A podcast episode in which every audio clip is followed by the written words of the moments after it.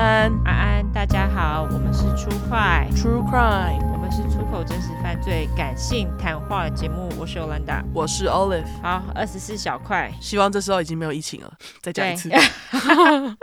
真的，拜托。对，希望疫情赶快缓和下来。没错，这是在疫情时候录的，哈。没错，嘿。好，直接来第一个。我也是园林人，园、嗯、林人你好，你是特别把他排在第一个，这个是园林人。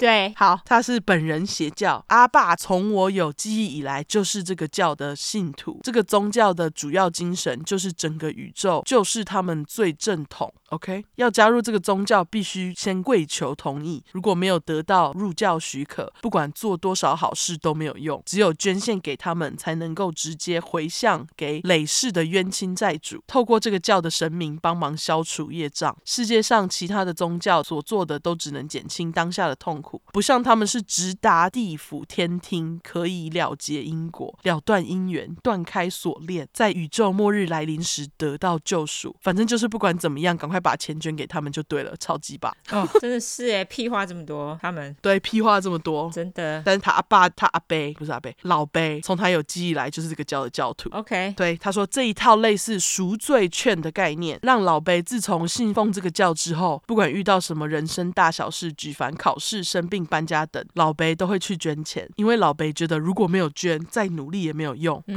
我老木刚好又很爱钱，所以气死了。当初大学放榜，老贝还沾沾自喜的对我说：“还好他有帮我捐钱回向，我才能顺利考上国立大学。”干。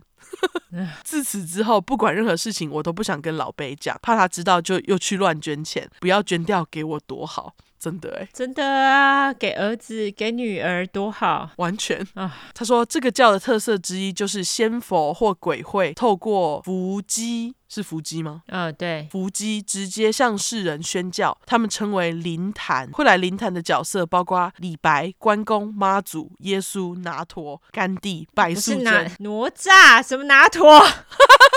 是哪吒？对，不是拿陀吗？不是，是哪吒。拿陀是哪位？看，我把它剪掉。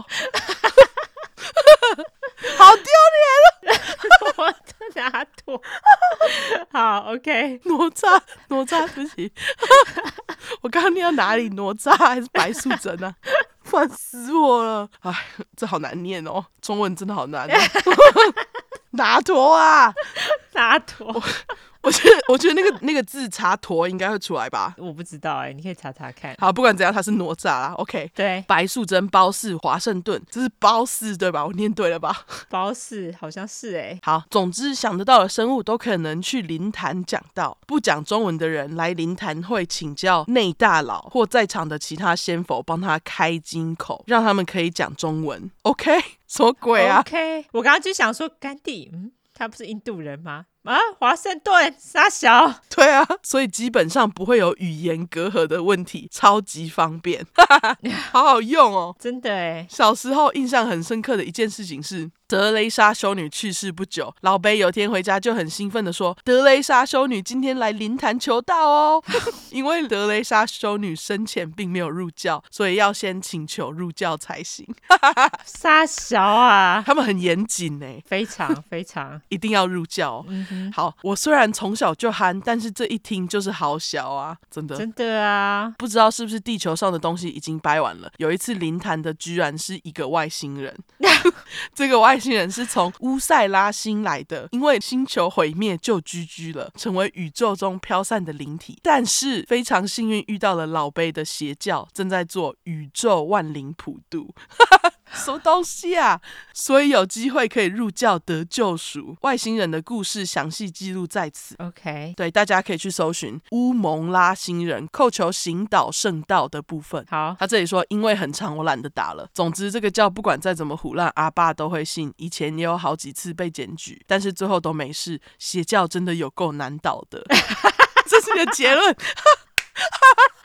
他结论笑死我，学校真的有个难倒，这是真的，真的，他好神奇哦，这样也行哎，真的哎，我真的很好奇那些鸡童，你知道吗？我没有不相信鸡童，我相信有些鸡身是真的。可是奇怪的是，很多鸡身都是那种教育程度不高的人哎，哦，然后你就会觉得说，为什么都是教育程度不高的人去当鸡身？这一点就让我觉得非常奇妙。那我我并没有觉得说一定要教育高你才能当，但是都是教育不高的人，你就会觉得。很奇怪嘛？对，我不知道该对这些机身作何感想，哎，不知道。你不觉得好像很多那种在台湾庙宇会去当乩身的，都是那种从十三、十四岁青少年时期就会开始学？对啊，他们都会嚼槟榔啦、刺青啦，这是我的刻板印象啦。也许现在很多乩身都没有，但是这是一个刻板印象。对，但是我的意思是说，他们就是从那时候就开始学这个所谓的 key 档，会不会就是一种被庙宇间的这种习俗洗脑的一个过程呢、啊？让他们相信自己会 key 档？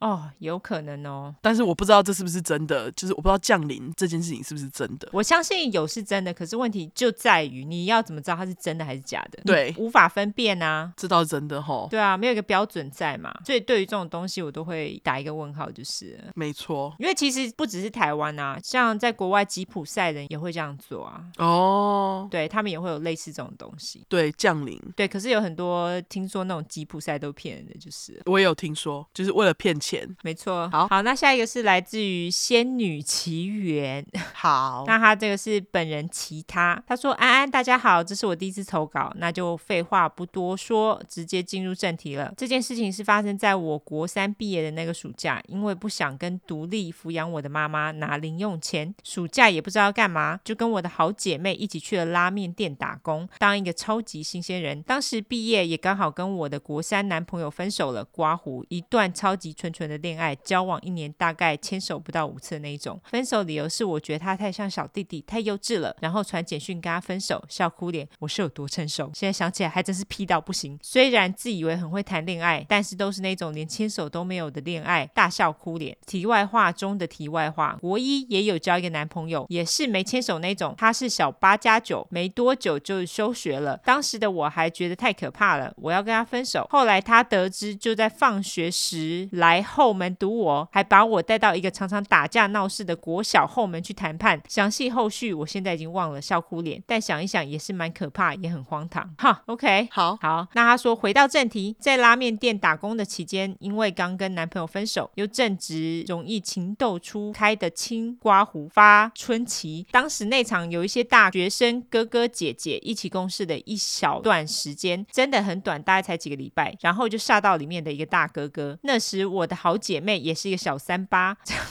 知道我煞到那个大哥哥。当然，马上跑去想当媒人婆撮合我们。当时发春时也没想过，才十六岁的我，如果跟一个二十三岁的男生交往，会不会是一件很恶心的事情？毕竟小时候都觉得自己已经很成熟了，殊不知道毛都还没长齐呢。会心一笑脸。OK，经过小三八友人的八卦嘴，当然大哥哥已经得知我煞到他，时常接收到他从内场传来的暧昧眼神，心里当然是小鹿乱撞。有一天，我收到他的简讯，莫名其妙的我们就在一起了。他问我。我隔天休假要不要一起出去约会？我当然是迫不及待的说好。二十三岁嘛，对不对？对，所以已经出社会了。OK，他说他要带我去看电影，于是到了那一天我们见面刮胡，详细的行程我已经很模糊了，毕竟您现在已经十四年了，我只能记得几个清楚的画面了。我们好像哪都没去，晃一晃就牵着我说走吧，我们去看电影。我害羞的点头说好。刮胡对我他妈什么都不会说，只会说好。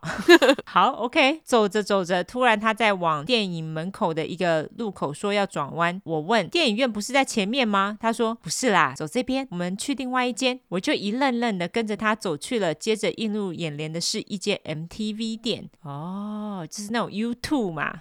对对对，就是那种有小包厢，然后自己可以唱卡拉 OK 那种，对不对？呃，不是卡拉 OK，他是看什么 DVD 电影的。他这边有刮胡，他是说就是一个个很暗的包厢，可以挑片进去看。当时不知道原来很多人在里面开房间。好，你讲 YouTube 我知道了，对，是看片的，对对对，对就是 YouTube 电影馆。对哦，那里面的那个枕头不知道有多恶里面的椅子都不知道有多恶，我都不敢去。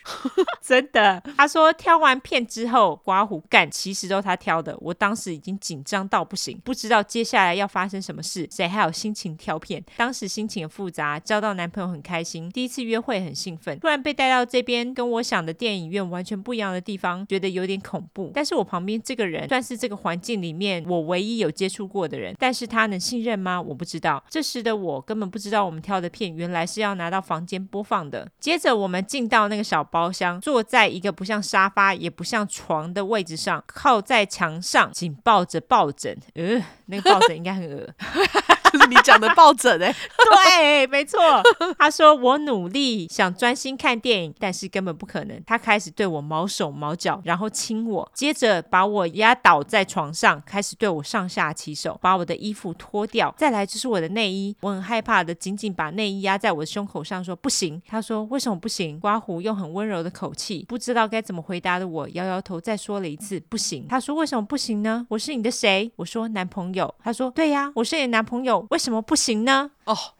这招男生很爱用，超爱用，妈的！对，而且哎，他未成年呢。对啊，哦，真的是很敢哎。他说折腾了一下之后，他终于放弃了，而我的记忆也就到这边了。接下来有没有把电影看完出去之后，我是怎么回到家的？后来有没有再回到拉面店工作？所有跟他有关的记忆全部都神奇的消失了。不知道这是不是 PTSD 的症状？我觉得就是啊，对啊，对，就是刻意忘记保护自己。没错，他说，但是我是真的一点都想不起来，而且上面叙述的这些画面是在我大学毕业后才又突然浮现在我的脑海，每次想到都会很激动、很害怕，有一点喘不过气。这就是 PTSD 啊，这就是啊，因为你这个喘不过气、很激动、很害怕，这就是 panic attack。对，就是 panic attack，就是你会突然非常的紧张。对，后来我发现我开始不太会跟男生接触跟相处，也许是被这件事情影响。讲了事情发生后，我真的非常紧张跟无助，我不敢告诉妈妈，因为我才十六岁，妈妈根本不知道我有交男朋友，我也不敢告诉我的朋友。当时没想这么多，就只是害怕的，谁也不敢说。现在想起来，这些害怕莫过于不知道别人会怎么想我，怎么看我，会在背后说三道四些什么，所以什么都不敢说。想分享这件事情最大的原因是前阵子鸡排妹报被性骚扰的事件，反而遭到批判，有感而发。我们在不同的岁数经历到不同的事情，会有不同的想法跟处理方法。对我来说，他真的很勇敢，勇敢说出来，真的是一件很不容易的事情。为什么我们要摸摸鼻子吞下这些不舒服，而不是说出来后能让他们得到该有的惩罚？没有亲身的经历过，就不会知道这些事情发生的当下会有多紧张、多无助、多害怕，甚至对这个世界产生不信任感。没有一个人可以百分之百理解另一个人的感受，所以不能理解也请不要恶意批判。换位思考。这么简单的道理，还是有一堆人都不愿意去做。讲得太好了，对，说得好，嗯，对。他说：“以上是我的分享，气死我了，鼻孔喷气脸，性骚扰的变态都给我去死。”顺带一提，国中三年遇到超多公厕变态，漏鸟的、打手枪的、偷摸的都遇到过。有兴趣我再来慢慢分享。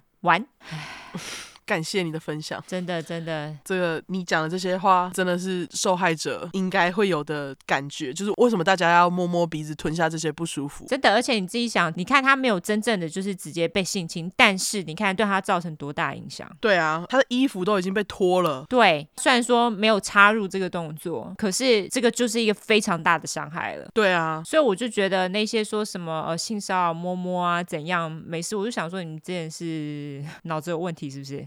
对，就是不管有没有插入的动作，只要对于对方的身体没有先询问过就做出动作，这就是性侵或性骚扰。对对，没错。总之就是这个仙女奇缘，感谢你分享你的这个故事。当然，就是也很遗憾，你还发生了一大堆什么变态事件，PTSD 的症状。对啊，我觉得 PTSD 大部分的真的就是不知道自己其实有这个症状，他们会假装什么事情都没有发生过。可是这其实只是一个你的心在保护自己的机制啊。对，真的希望就是写出来对你来说就是有一些呃该怎么说，就是让你觉得比如比较轻松一点，因为其实这这些都是一个负担。对。所以我觉得感谢你跟我们讲这个故事，也感谢你跟大家分享。对，那总之各位女性朋友们，大家要自己小心一点，好吗？虽然说这是一个非常消极的说法，因为为什么男生一定要这样对我们呢？或者是不一定是男生，就是阿贝对性侵你的人，为什么一定要这样对你做这些事情呢？其实像女生被性侵，也不一定被男生性侵啊，有可能也是被女生啊。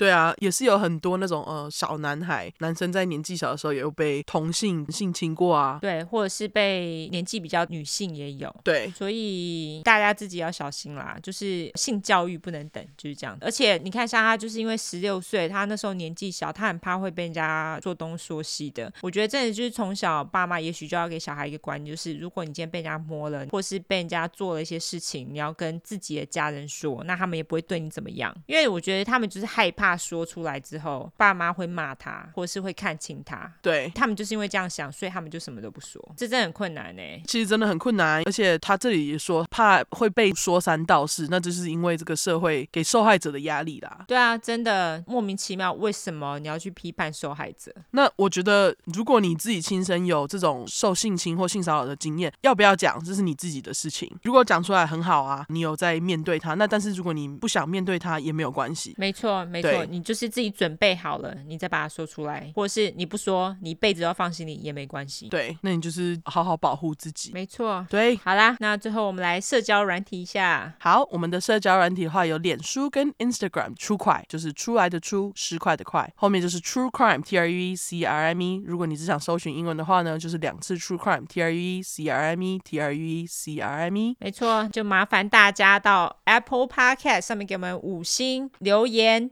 呃，订阅订阅。